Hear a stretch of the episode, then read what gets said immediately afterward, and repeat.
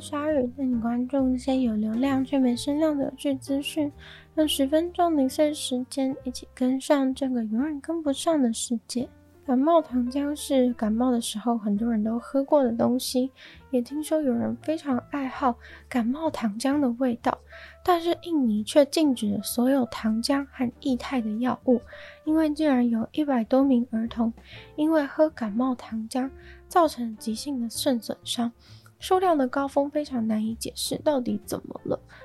印尼的健康部宣布，感冒糖浆这类的药品会全面禁止。直到他们查清楚这些没有经过合法登记的感冒糖浆到底是含了什么有毒的化学物质，都已经造成了九十九例的死亡和两百零六例的急性肾损伤，大多数的病例都是小于六岁。现在正在积极的调查当中，为了预防再有更多的受害者出现，政府已经先叫医院都先暂时不要开感冒糖浆的处方签。也让教局现在都不准卖任何不需要，无论需不需要处方签的糖浆类药物。其实会有这个感冒糖浆禁令出现，是要追溯到世界卫生组织，他们点出了四款有问题的感冒糖浆，都是印度制造的。他们发现呢，已经造成了七十个以上的儿童急性肾衰竭。这件事情是发生在西非的甘比亚。然后这个月初，印度政府就把一间位于新德里的药厂强制关闭，因为就是那间工厂生产出了致命的感冒糖浆。世界卫生组织认为，那四款有毒的感冒糖浆包含了超过剂量的某种化学物质，是会导致脑部、肺部、肝脏和肾脏受到破坏。但是造成甘比亚七十几个儿童肾衰竭的这个感冒糖浆呢，并没有在印尼贩售。但是印尼政府却发现，乙二醇和二甘醇这两种比较常出现在防冻液、颜料、塑胶和化妆品当中的成分，竟然在那些感冒糖浆里面被检测出来，非常非常的奇怪。印尼政府现在认为，实际因为感冒糖浆肾衰竭死掉的儿童，应该比统计数字还要多少许多。也就是说，和印度制造的在甘比亚出事的糖浆虽然不一样，但是印尼非常巧合的感冒糖浆也含有了别的致命成分。因此，印尼政府现在非常谨慎的在处理感冒糖浆毒死的事件。韩国品牌销量非常好的现代汽车，现在正在调查美国供应链当中的童工问题，因为他们怀疑在美国阿拉巴马州竟然好像有年龄太小的员工出现。根据路透社七月的调查报告显示，据说是记录到了十二岁的童工在阿拉巴马州乡下的一个五金冲压厂工作。后来，阿拉巴马州的劳动部还有联邦的机关就开始去深入调查。现代汽车配合的厂商，这个名为“智慧阿拉巴马”的分支，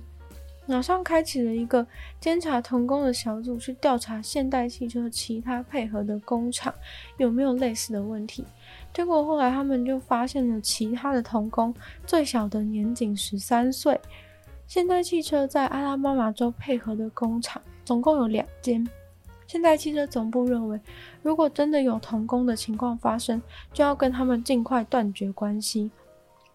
而且，现代汽车因为阿拉巴马州的情况，开始担心起美国其他州的情况，希望确保在美国的汽车零件供应厂商都有好好遵守正确的劳动法规，没有违约违法的情形。现代汽车位于阿拉巴马州的组装厂，大概价值十八亿美元。去年大概组装了在美国销售的一半以上的现代品牌汽车，总数约有七十三万八千辆的车子。现代汽车另外表示，也许。这种供应链童工的问题，若是无法管控的话，会推动现代汽车停止仰赖美国南方配合的第三方厂商来供应这些零件。深入调查之后，发现那些在智慧阿拉巴马工厂工作的童工，是来自瓜地马拉的移民小朋友。而这些移民小朋友是谁找来的呢？是由人力资源公司去找的。现代的总公司认为，问题的源头可能需要从总公司直接去雇佣，才有办法解决童工问题。到这个节骨眼，阿拉巴马州的厂商才说他们会采取积极的行动，阻止再有录用童工的事件发生。但是，被现代汽车断开合作关系，可能已经成为必然的结果。十九岁的美国棋圣汉斯·尼曼现在正处于作弊风暴的中心。他因为作弊被 ban 了以后，就对世界冠军马格努斯·卡尔森以及知名下西洋棋的平台 Chess.com，还有其他诽谤他的人起诉，并且求偿总额超过一百万美元。连 Chess.com 这个下棋网站的执行长都一起被列在了起诉的名单上面。汉斯·尼曼他不满的点就是，他最近被那个西洋棋网站 Chess.com ban 掉，不让他参与任何的西洋棋活动和比赛，因为西洋棋网站 Chess.com 以他作弊为由，将他从网站上完全停权了。他自己似乎有坦诚过。他在年纪小的时候有使用过作弊的手段，在 Chess.com 上面一些非比赛的场次里面，但是他否认他有任何在比赛的棋局上面作弊的行为。世界冠军卡尔森在九月的时候正好输给了尼曼，然后就引发了一连串对于尼曼作弊的怀疑声浪出现。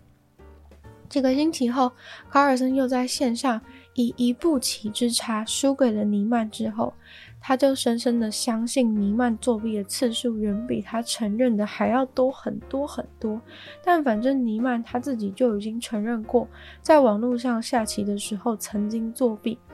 所以西洋棋网站就很无辜的说，是他自己承认作弊，所以我们网站把他 ban 掉，没有什么不合理的，因为无论是不是比赛的场合。Chess.com 这个西洋棋网站当然都希望能够阻止这种作弊的风气。目前估计尼曼已经在西洋棋网站上面作弊超过一百次了，而尼曼提起的诉讼就是要求解除他不能参加任何比赛活动的禁令，以及对这些诽谤他作弊的人提出惩罚和赔偿。而国际西洋棋协会则说会展开一场。关于作弊的深入调查，看看这整个作弊风暴到底是不是有人作弊。大家去水族馆的时候会看海豚秀吗？很多人都非常喜欢海豚秀啊、海豹秀啊、虎鲸秀啊之类的。但是有没有人想过，为什么马戏团很早就被禁止，但是呢，海洋动物秀却在多数的地方都被接受？而墨西哥的议会现在就打算禁止海洋动物秀。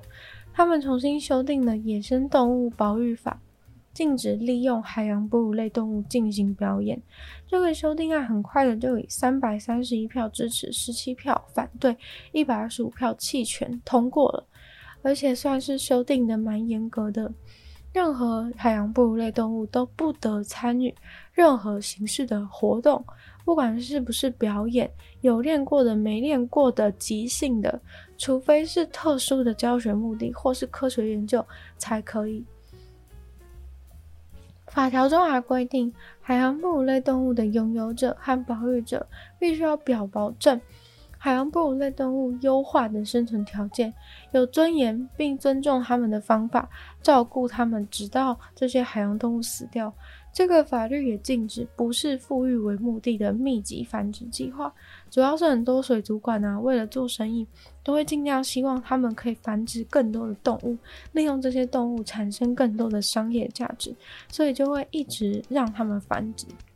不知道大家对于海洋哺乳类动物的表演有什么看法呢？今天的鲨鱼就到这边结束了，再次感谢订阅赞助的会员 Ian、大龄男子 James、Jason、黑人毛毛、黑米大、Alex 还有 ZZ。就希望其他有意愿支持鲨鱼创作的朋友，可以在下方找到 Patreon 的链接，因为有不同会员等级，还有不同的福利给大家参考。那就也可以多多的把鲨鱼的节目分享出去，更多人知道。或在 Apple Podcast 或留星星、写下评论，对节目的成长很有帮助。那非常高兴的就是本节目在二十八到三十四。四岁，就是又拿到了第一名的部分，嗯，就感谢大家长期以来的支持，真的非常开心。就是鲨鱼真的非常开心，就是有这么多人愿意听鲨鱼的节目。那就也欢迎大家去收听我的另外两个节目，是一个是女友的纯粹不理性批判，里面有时间更长主题性内容；另外一个的话是听说动物，当然就是希望大家喜欢动物可以就是听听动物的知识。那也可以订阅我的 YouTube 频道，追踪我的就希望下雨可以继续在每周四跟大家相见。那我们下次见喽，拜拜。